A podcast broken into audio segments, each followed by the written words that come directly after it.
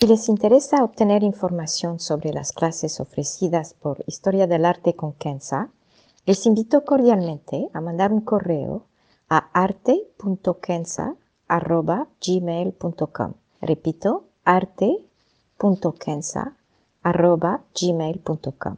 Muchas gracias.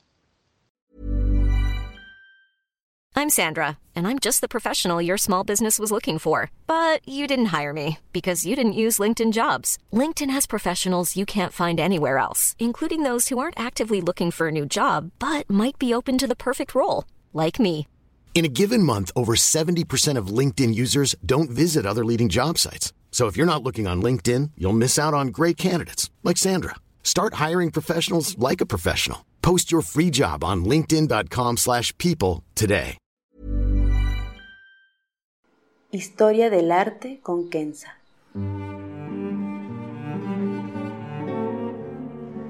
Una serie sobre el arte a través de la historia y las culturas.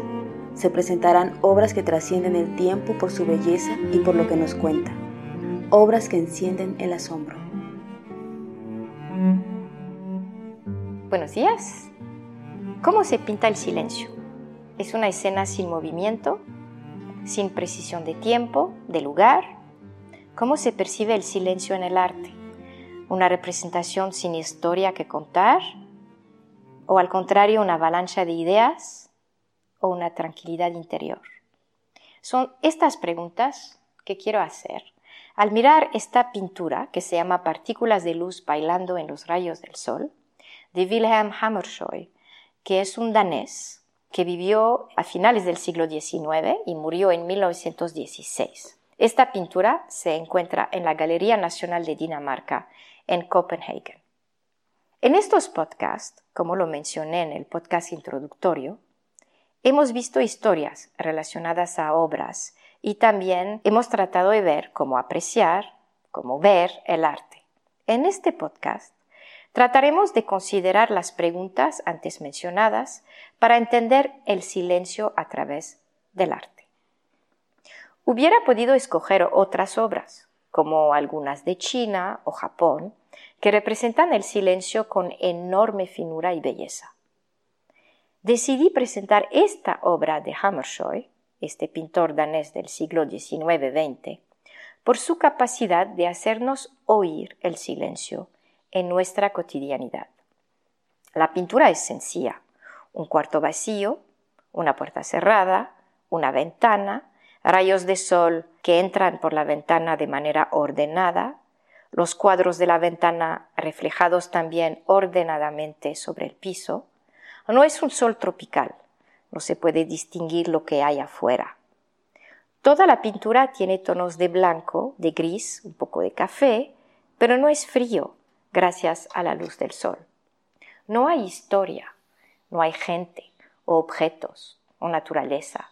Por la luz podría ser una primavera tardía o el verano. Al sentarnos en silencio y mirar la pintura, podemos tener dos reacciones totalmente opuestas dependiendo de nuestro estado de ánimo.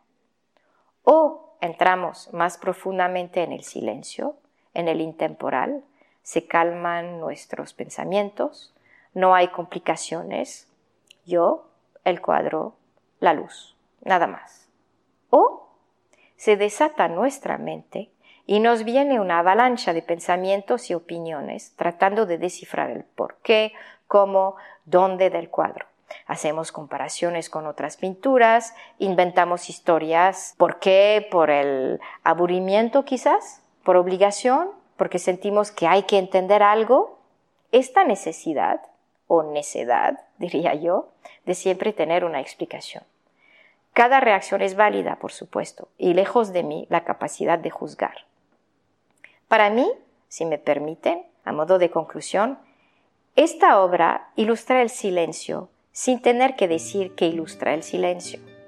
El espacio es reducido, no hay objetos, es de una sobriedad tal que da tranquilidad, especialmente por sus colores.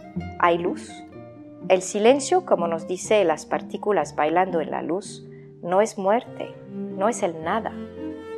Una flor se abre en silencio, una mirada amorosa y silenciosa, y una sonrisa también. Los planetas giran en silencio. Una oración sincera es silenciosa.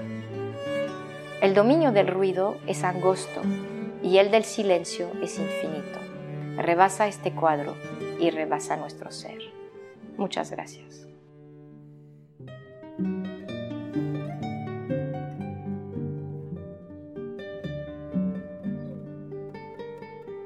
Historia del arte con Kenza.